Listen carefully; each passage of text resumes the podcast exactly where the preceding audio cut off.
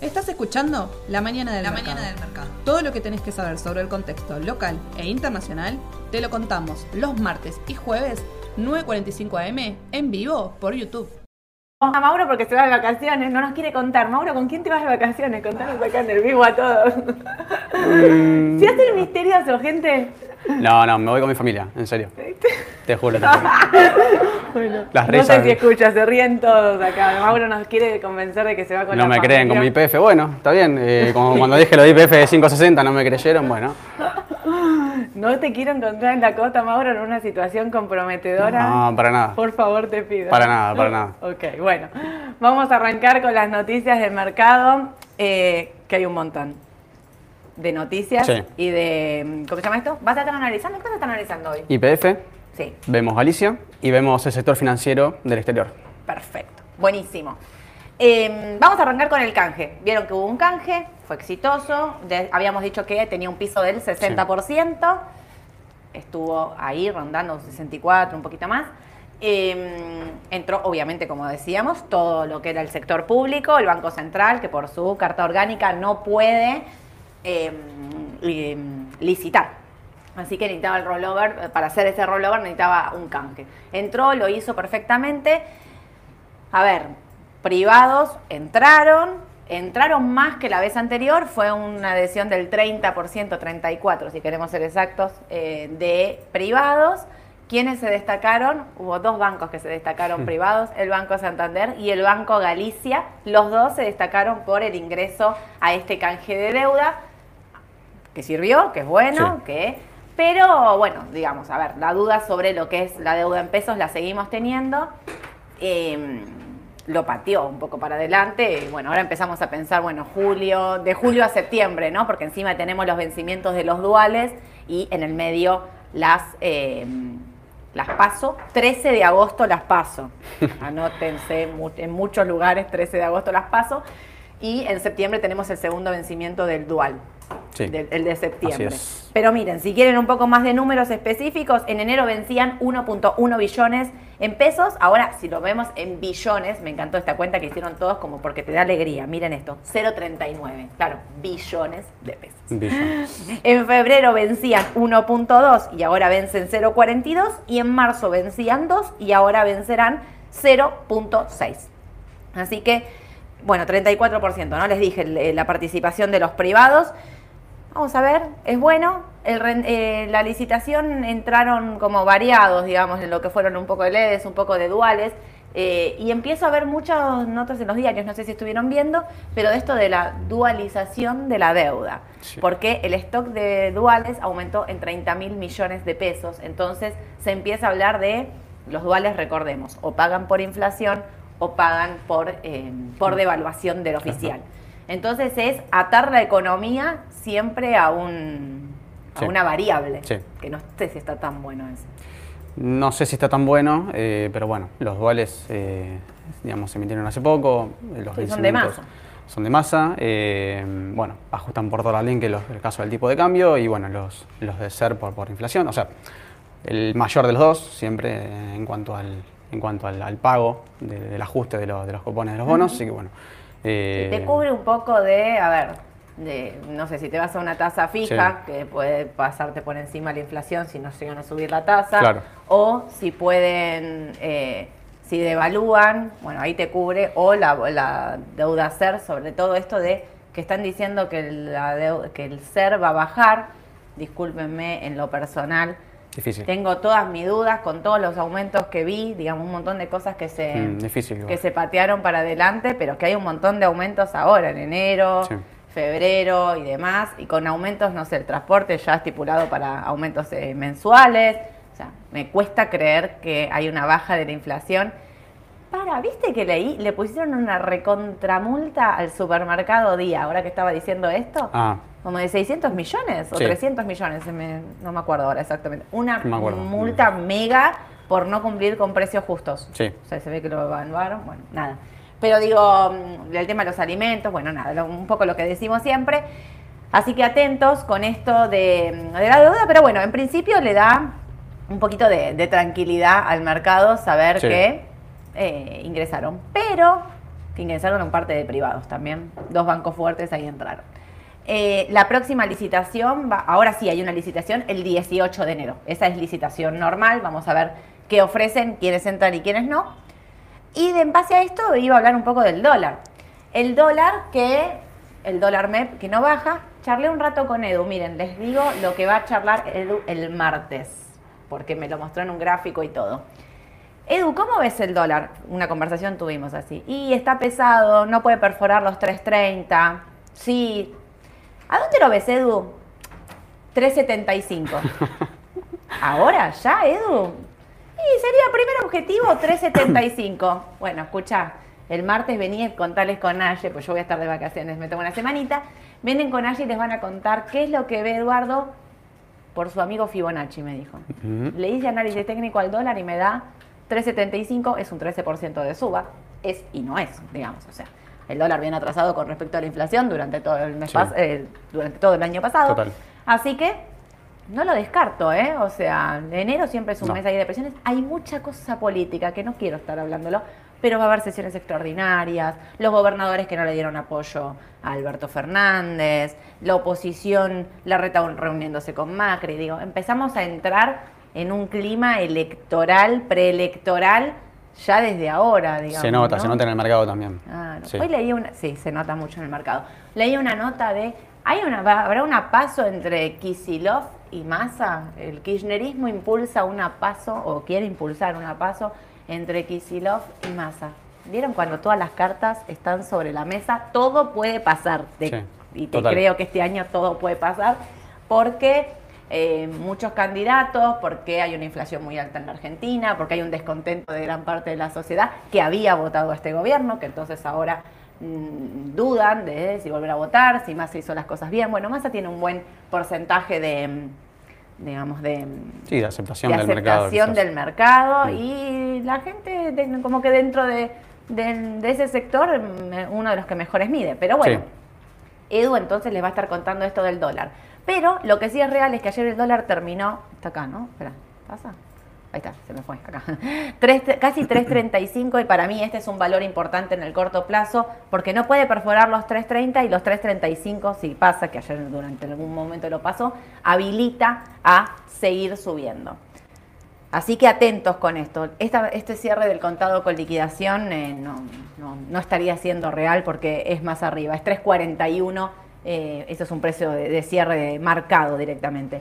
Pero otra cosa que les quiero leer respecto al dólar, y es que desde asesores de, masa dijeron y descartan que vaya a haber un dólar soja 3, dijeron que se cumplió con la meta de los 3 mil millones, que mm, eso sirvió para el récord de exportaciones y que todo eso eh, eh, se cumplió, digamos, descartan entonces el dólar soja 3, pero sí están hablando de que van a esperar eh, o van a lanzar para otros sectores tipo un dólar soja, como ya se hizo, ¿no? Digamos. Recordemos que a nivel dólar es un año complicado. ¿Y por qué es, para mí le mete presión acá? Porque hay sequía, porque hubo una liquidación anticipada, digamos, de, todo, de un montón de dólares que, venía, que iban a entrar, que generalmente empiezan a entrar a partir de marzo no entran porque ya entraron, entraron en lo que son los 8 mil millones del primer dólar soja, entraron ahora con estos 3 mil, digamos, una, una, una entrada anticipada de dólares y recordemos que todos los que están evaluando el campo y cuando hacen sequía, ¿verdad? dicen que este año van a estar faltando 3 mil millones de dólares, de 3 mil a 5 mil millones de dólares van a estar faltando en la economía que entren. Entonces, ojo con esto porque va a ser el tema para mí del primer trimestre con respecto al campo. Y después empiezo ya en año electoral, con lo cual le meto presión a las elecciones y 6 de junio, si no leí mal, que es una fecha también, después les voy a pasar las fechas exactas a tener en cuenta, creo que el 6 de junio se cierran las listas, o sea, como que ahí tendrías que ya saber quiénes van a ser los candidatos. Es importante para ver si va a haber, vieron que a veces hay paso y a veces no hay paso, por decir, ¿no? Si va un solo candidato o no. Y quiénes son las alianzas y cómo se, cómo, cómo enfrentan esta, esta nueva em, elección, sobre todo la oposición, si van a ir juntos, van a ir separados. Así que ojos con el dólar atento. El, el martes Edu con Aye les cuenta todo, pero atentis con esto, ¿eh? que no está pudiendo bajar a pesar de un buen canje el dólar no bajó. Y eso fue lo que yo vi ayer. Y hablando de eso, del buen canje y demás, lo que sí viene muy bien y rebota son los bonos dolarizados nuevamente, que habían llegado a casi 27 dólares, en la L30D, como siempre digo. Habían llegado casi 27, 28 dólares, tenían una resistencia en 30, corrigieron fuerte, fue casi a los 23 dólares, que era el piso que tenía, y empezaron a rebotar de nuevo, y esto fue el cierre de ayer. Estuvieron más arriba, ¿eh? incluso eh, llegaron a estar arriba de los 26, 10, 26, 20, así que, y eso hace bajar el riesgo país. A ver, un escenario positivo en el resto del mundo donde la Reserva Federal, si bien dice que va a seguir subiendo la tasa, puede ser que no sea tan agresiva, habría que ver, habría que ver, sí, ¿Qué hace el, primero de febrero? Claro, el primero de febrero con el ritmo de, suba de, tasa. La suba de tasa va a seguir, sí, va a seguir. Bueno, se habla de un medio punto mm. en este caso. Bueno, venía de 0,75 en reiteradas ocasiones y lo bajó. Lo bajó, bajó el ritmo de suba. Bueno, obviamente como medida, digamos, eh, sigue siendo una, política monetaria contractiva, pero un poco más eh, flexible, ¿no? Un poco menor. Así que, bueno. Para, y ahora que estoy pensando esto, me olvidé de ponerlo. ¿No cortan hoy esto los cupones? ¿No pagan el 9 de enero? ¿Pagan cupón? Enero. ¿Hoy qué día es? 5. cortan hoy. cortan hoy en 48 horas. Entonces, todos los que tienen estos bonos van a estar eh, cobrando la renta. Así que a partir de hoy van a ver que el precio en 48 horas se ajusta y corrige lo que cada bono vaya a pagar. Creo que la L30 son 25 centavos de dólar. sí. Eh, porque tiene 0,5 anual. Sí. Los más largos un poquito más, porque pagan más cupón, pero recuerden, entonces hoy, si querés comprar bonos para cobrar la renta, tienen que comprar a partir de hoy en contado inmediato, porque es el plazo donde va a estar eh, a cupón completo, digamos, o sea que no lo va a tener descontado, ¿sí? Bueno, ¿y qué otra cosa más me quedó? Ah, el tema de la deuda. Miren, eh, una cosa para, para que tengamos dónde más o menos estamos parados en respecto a deuda en general. Desde la asunción de Alberto Fernández hasta noviembre del año pasado, el gobierno incrementó su deuda pública en un total de 61 mil millones de dólares, ¿no? llevando la misma a un máximo histórico de 384 mil millones de dólares. A ellos se deben sumar también los últimos desembolsos de 6 mil millones del Fondo Monetario Internacional otorgados en diciembre.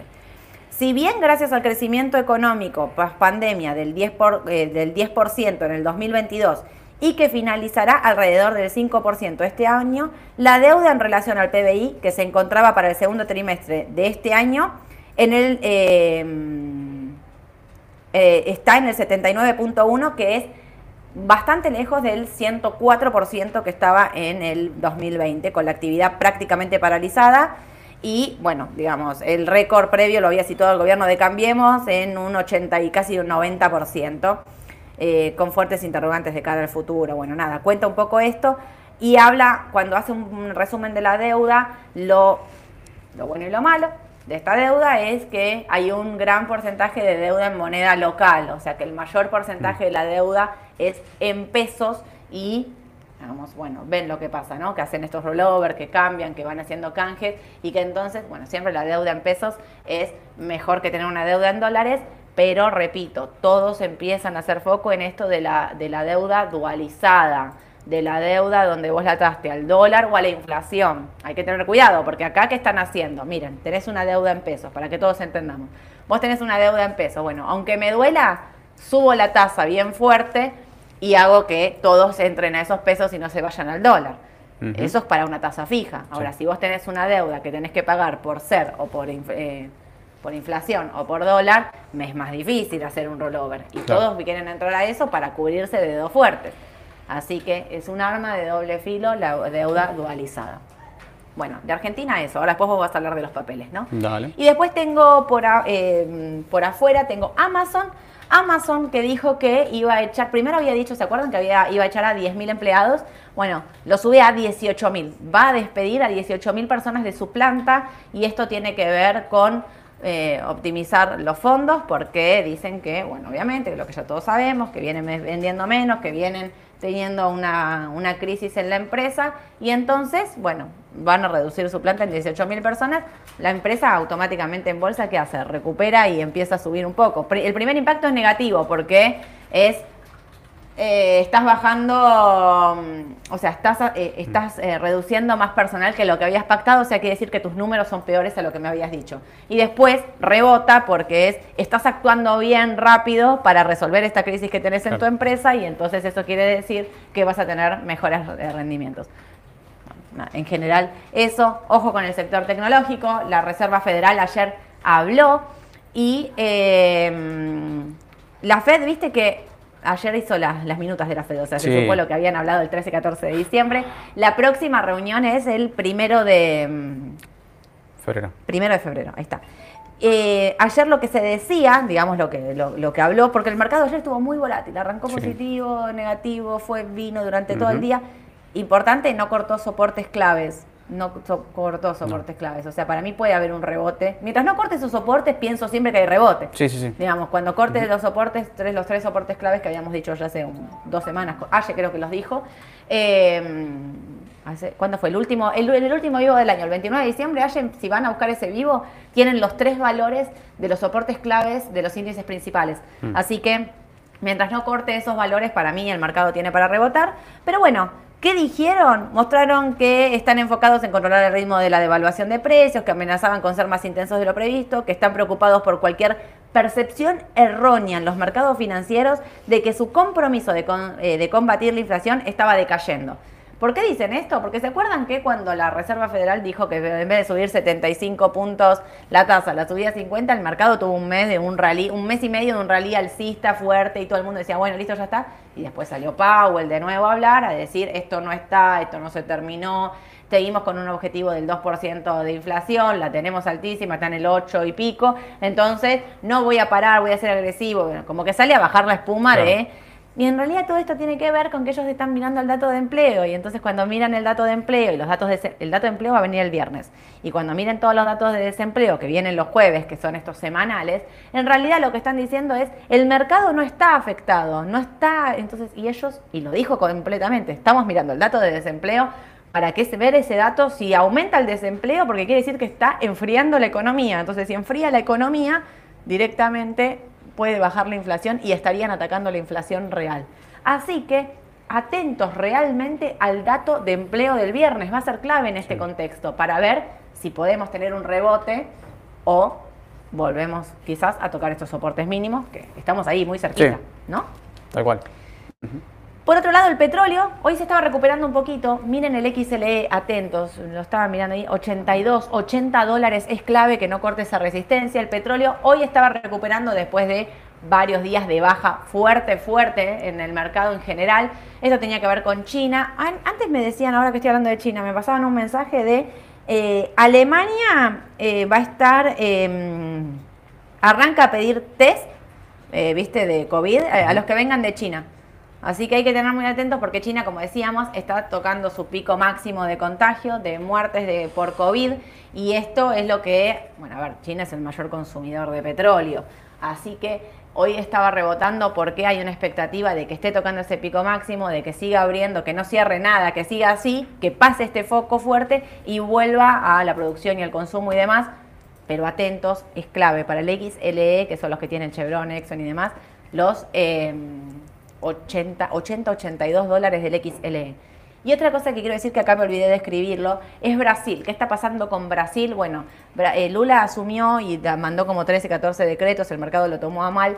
Ayer leí una noticia y era mm, como, a mí me parecía buena, pero sin embargo Petrobras estaba, em, la estaba sufriendo y era de que Lula en uno de los decretos puso una exención por 60 días, o sea, prorrogó por 60 días la exención al pago de los impuestos federales del de, eh, petróleo. Es buena la noticia, pero bueno, por ahí están pensando que como lo hizo por 60 días, después lo va a cambiar o lo va a modificar. Eh, tiene que ver también con a quiénes pone al mando de determinados lugares. Bueno, eh, tuvo un discurso bastante más eh, confrontativo de lo que se esperaba, todo eso hizo que baje. Sin embargo, así todo, Petrobras no, no corta los 9, los 9, 9.50, anda por ahí dando vuelta, el EWZ también con resistencias, eh, con soportes importantes.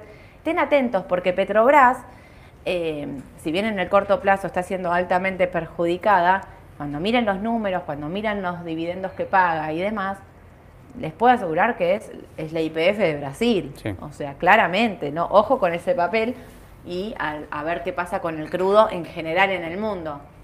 Pero eh, para mí Petrobras es un papel para tener y mantener, digamos, bancarse la- la- las fluctuaciones políticas que no pueden ser, no, no- pueden ser no, Sí, es muy volátil, pero bueno, Claro. para mantener.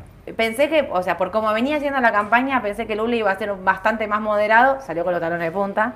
Vamos Sí. a ver si lo aguanta, lo resiste con el vice que tiene y todo. Vieron que una cosa son los primeros días y después, bueno, nada, ya Tal lo vivimos, ¿no? Sí, Nosotros- en fin, bueno, estos son los bonos que ya charlamos y BF. Bueno. Espectacular. Arrancamos con IPF, IPF que habíamos dicho cuando pegó la suba, que había subido en dólares, obviamente estamos analizando las ADRs acá. Eh, estos son los precios en dólares en Nueva York. Sí, había tenido una suba en 160%, Sí. Bueno, ahora lo vamos a ver bien, pero bueno, luego corrigió, pero la tendencia no cambia. La tendencia sigue, lo que pasa es que claramente al bajar no tanto como se esperaba, el impulso es menor. ¿sí? Entonces no le da tanta fuerza al papel como para pegar un salto, digamos, lo que se llama segunda onda, por así decirlo. Entonces, el papel está, la acción está en tendencia alcista. eh, lo que pasa es que, bueno, ahora hay que tener paciencia porque va a empezar a, por momentos, lateralizar. ¿sí? Es que yo creo que puede lateralizar tranquilamente. Sí, Después de todo lo que subió el año que pasado, puede lateralizar tranquilamente. Incluso puede corregir. Sí. Para mí la corrección de IPF, si llegara a cortar estos valores, Esos son los, sí, estos son los principales, los, son- los claro, próximos. Pero, pero es oportunidad de compra para los que no entraron o, o quieren aumentar, digamos. Total. Es para el largo plazo, ¿no? Lo Yo creo que estamos sí. hablando. En Yo el que corto puede lateralizar, incluso puede corregir. En el corto, bueno, en el corto eh, sí, como varios papeles argentinos. eh, esto es IPF. Ah, este es IPF, perdón. Esto es IPF. Esto es, eh, bueno, a ver, varios tipos de análisis. En realidad, dos tipos de análisis traje. Los, el análisis tipo más de largo plazo, sigue analizando año por año, desde la pandemia, ¿sí? desde la caída por el coronavirus. Fíjense cómo está, bueno, además de lo del coronavirus, después todos los problemas que tuvo Argentina en el 2020, el canje de la deuda, la tasa de interés y demás. Eh, no se va a notar mucho quizá de ahí porque claramente es un gráfico más a largo plazo. Pero A después ver. le subimos, les ponemos el gráfico en el, en el link. Exacto. Bueno, esto fue la caída del 2020. Fue una caída de un 80%. ¿sí? Desde precios, estamos hablando de precio de 12 dólares, Sí. más o menos. Casi 12 tres. dólares.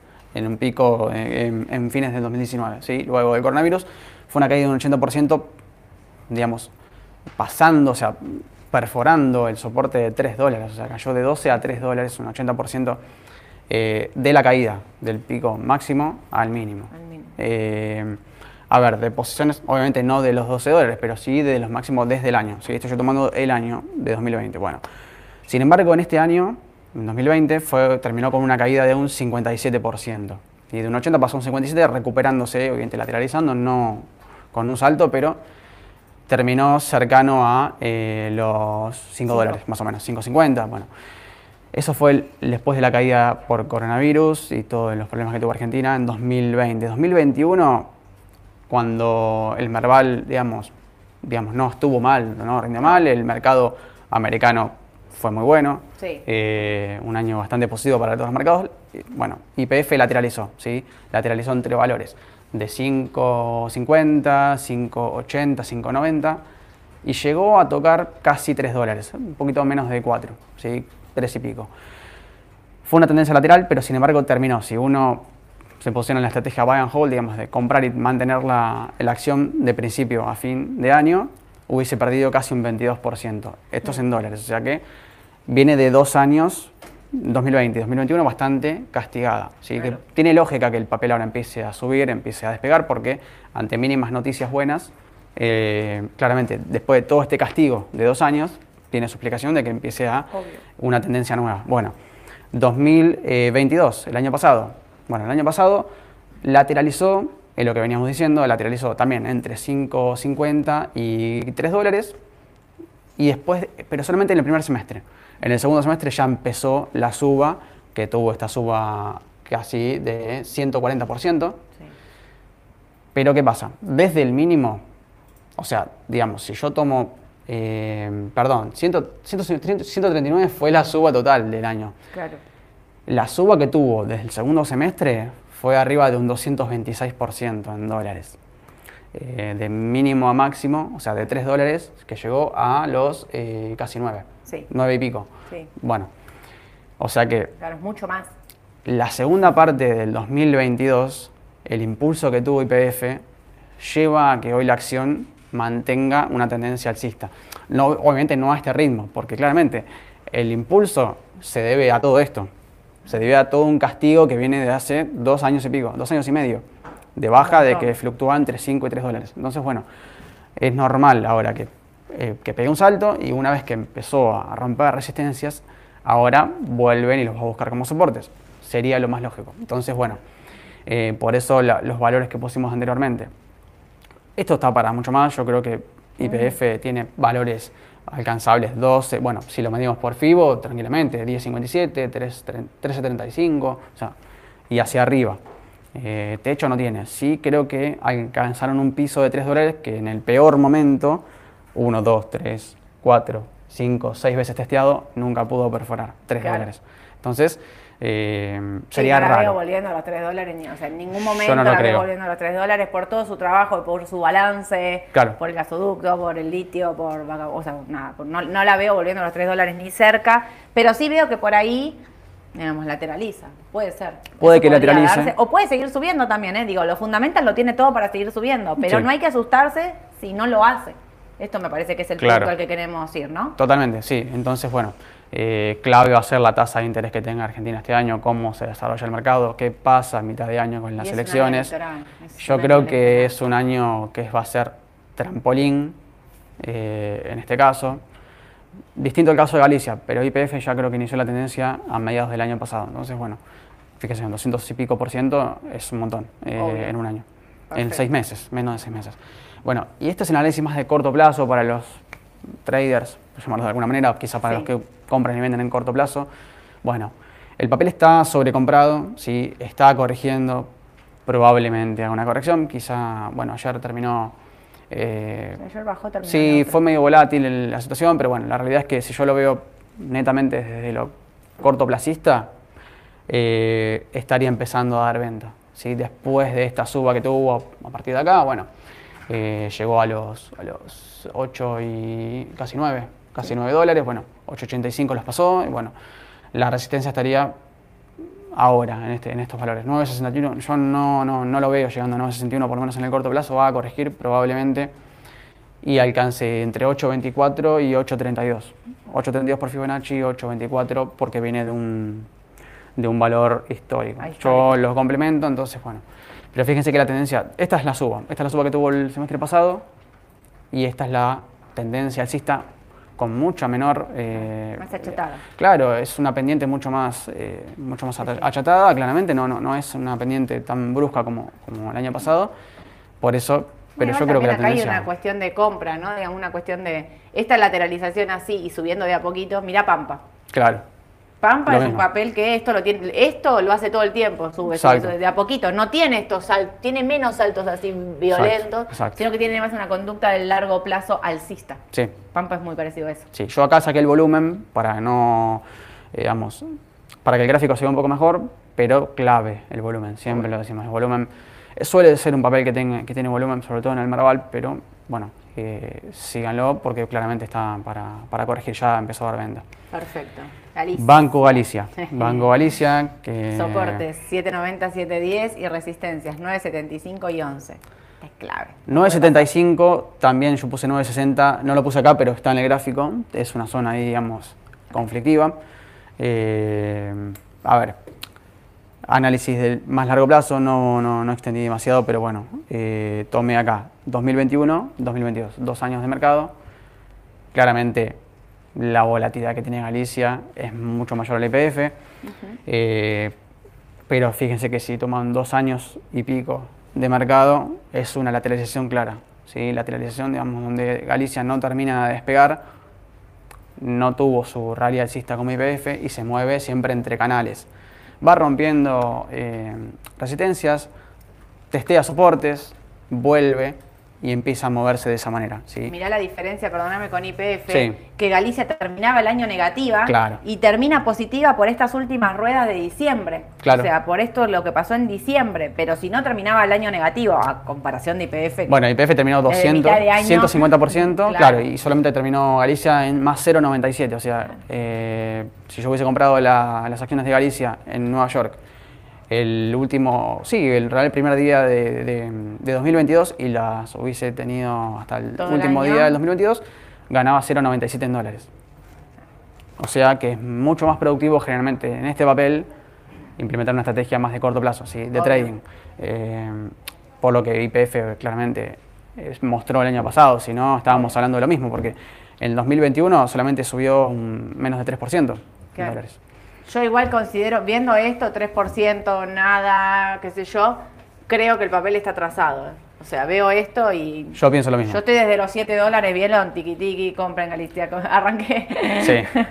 Eh, arranqué como con IPF. Yo tendría Galicia comprado y tendría Yo igual. Galicia para el largo plazo. ¿eh? Lo que O le falta a Galicia es despegar, empezar a romper Sí. Resistencias, empezar a... Lo que pasa es que Galicia cuando hace esto lo hace como lo hizo en diciembre, entonces ahí no te da tiempo después de entrar. Mirá lo que son las subas Claro. acá, mirá la suba ahí. Tiene mucho más Mirá la suba ahí, mirá, las bajas también son así, ¿eh? pero mirá Esto lo que son las. Sí. Es, eh, es, o sea, literal se descontrola. Sí, maneja No da tiempo de entrada, o, sea, o sea, da tiempo de entrada atrás, un día que sube un 8. Claro. Esto es lo que te pasa con Galicia. Bueno, el sector financiero suele ser también así un poco. Eh, sí, no solamente acá, también en, en cualquier país. Y bueno, nada. Banco eh, Macro está parecido, ¿eh? Banco Macro parecido. eh, Acá está en el muy corto, ¿no? similar. Esto es en el corto plazo. Corto plazo empezó a dar compra ya hace rato, el 19 de diciembre, o sea que ya estábamos casi eh, en más de 15, 20 días de, de- de compra. Tuvo, fíjense, la suba que tuvo. Y la resistencia entre 9.60 y 9.75, por eso decía la zona conflictiva, está en una resistencia. ¿sí? Sí, no da ahí. venta, todavía no da venta, pero tiene que pasar 9.75. De no pasar 9.75, eh, atentos a los indicadores de corto plazo, porque claramente, probablemente vuelva a buscar, no digo 7.90, que es el identificado como, como soporte No, histórico. pero los 8.30, pero- 8.50 puede ir a buscar de nuevo. Tranquilamente, sí. eh, acá pusimos claramente bueno, los, los más significativos históricamente, pero puede frenar antes. La, la cuestión es que ya dio compra, el que quiere entrar, digamos, yo creo que está un poco más atrasado. Eh, ya se, digamos, como se fue el tren, digamos, de, de corto plazo y estaría en esa resistencia estaría buscando otra vez un nuevo soporte, así que probablemente esté dando venta en los próximos días. Quizá lateralice, pero, pero probablemente de venta. Sí, después de una suba así. Bueno, y el último. Sector financiero. financiero que nos habían pedido. Sí, habían pedido, bueno, eh, JP Morgan y demás. Bueno, JP Morgan acá tiene una participación eh, importante entre JP Morgan y Berkshire Hathaway, tienen un 25% de XLF. Entonces el sector financiero, no solamente de bancos, sino de fondos y demás. Eh, bueno, si querés pasar al, al gráfico, estos son los números.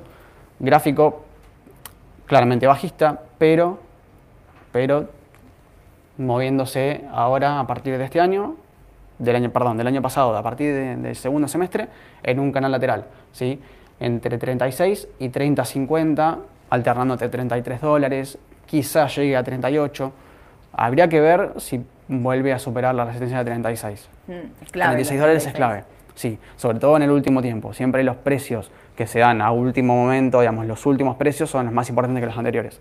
Eh, así que bueno, eh, tengan en cuenta que es una tendencia, están cambiando una tendencia lateral. Sí, llevan más de seis meses, una principal, así que por corto plazo estaría dando, estaría dando compra, ya dio compra.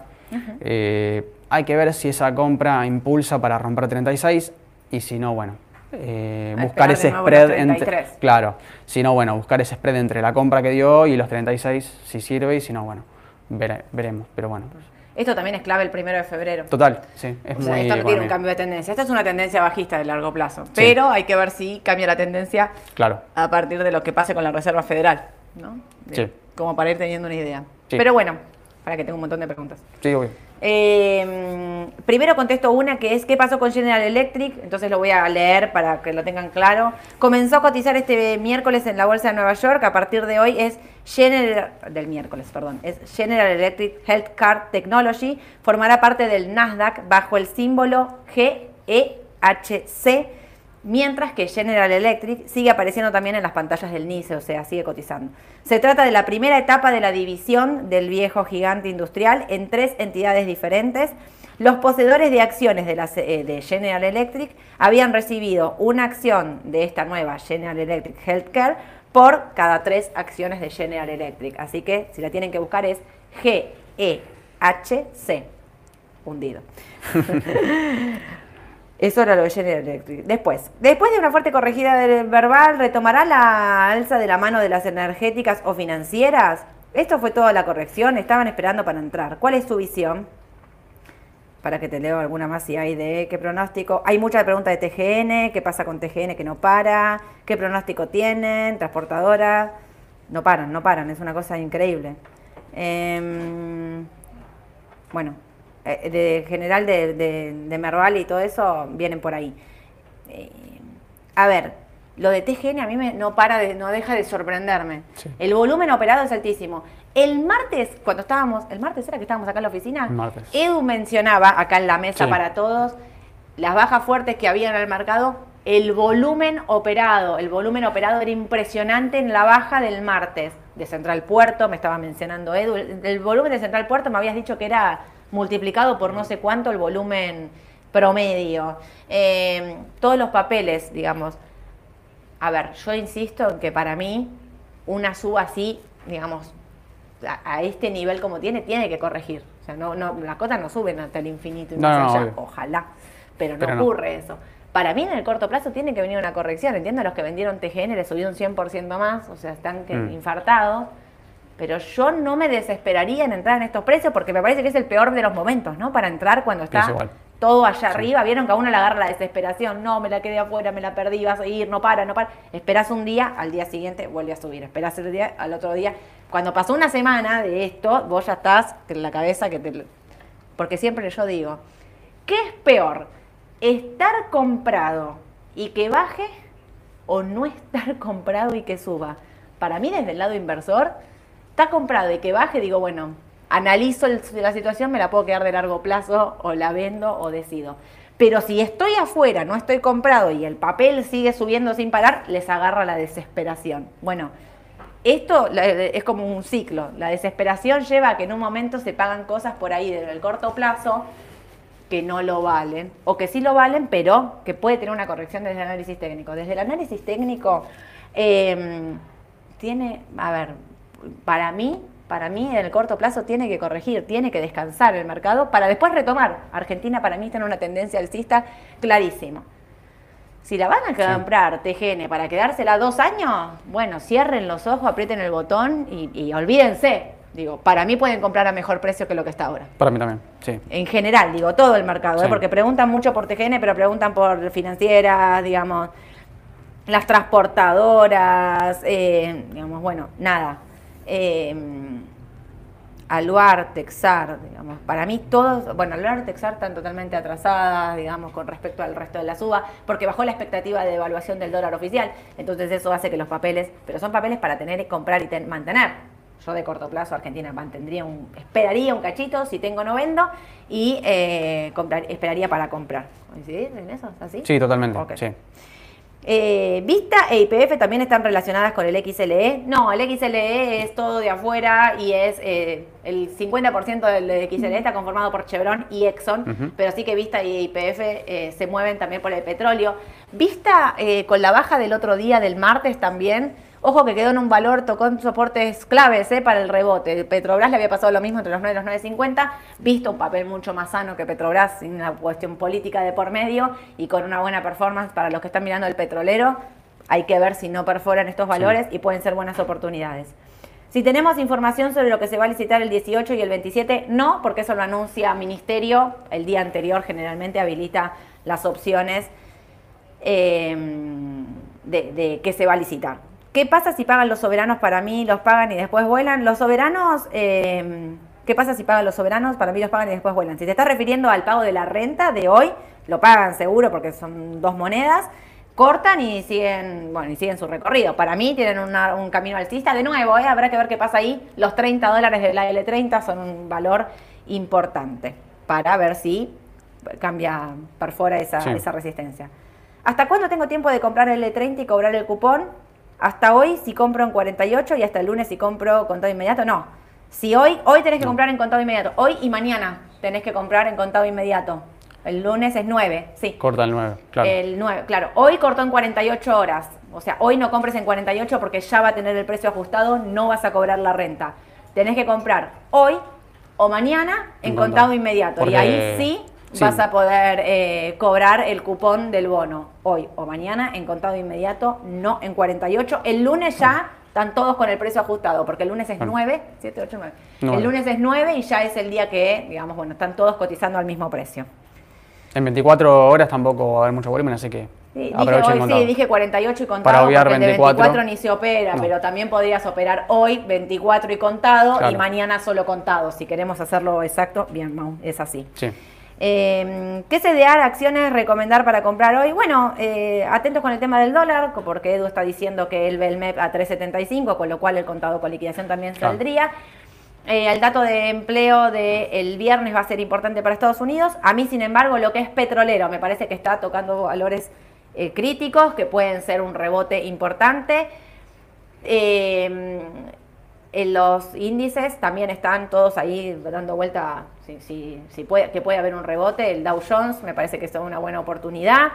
Y otra cosa que me habían preguntado por Tesla. Tesla, nos piden que analicemos el litio, así que esto lo podemos analizar para, Bueno. para, para otra semana. Y me habían preguntado por Tesla. Tesla, que viene con una caída impresionante. El otro día, bueno, hablábamos también con vos. Cortó 120, cortó los 110, llegó a estar 106, se mete para arriba de nuevo. Para mí, cuando hay tanto pesimismo sobre un papel, desde el análisis técnico tiene que rebotar, sí, está para un rebote. A ver, como decimos siempre, es un papel muy rap, muy, muy difícil porque es un papel que está muy manejado por una persona, que una persona que encima vende sus propias acciones, que toma decisiones, bueno, eso es lo que lo hace eh, complicado y no tuvo una buena entrega de autos ahora en diciembre. Sin embargo, los 106, 110 ahí que toman, quizás para quien quiera Sí, asumir un poco de puede riesgo, ser. pueden ser una oportunidad de Sí. compra. Tesla, así que con mucho riesgo. Muy Yo sumo a la recomendación Starbucks para Starbucks. CDRs. Me encanta. Eh, es de lo mejor que está hoy en, en Nueva York. Por lo menos lo que yo sigo, es, yo lo recomiendo. Buenísimo, buenísimo, Mau. Bueno, eh, ya estamos. Son ni 42, me van a.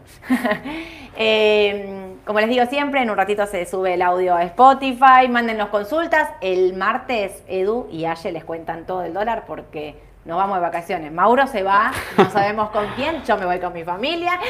Aclaro, por la duda, no vaya a hacer cosas. No, que- no, no.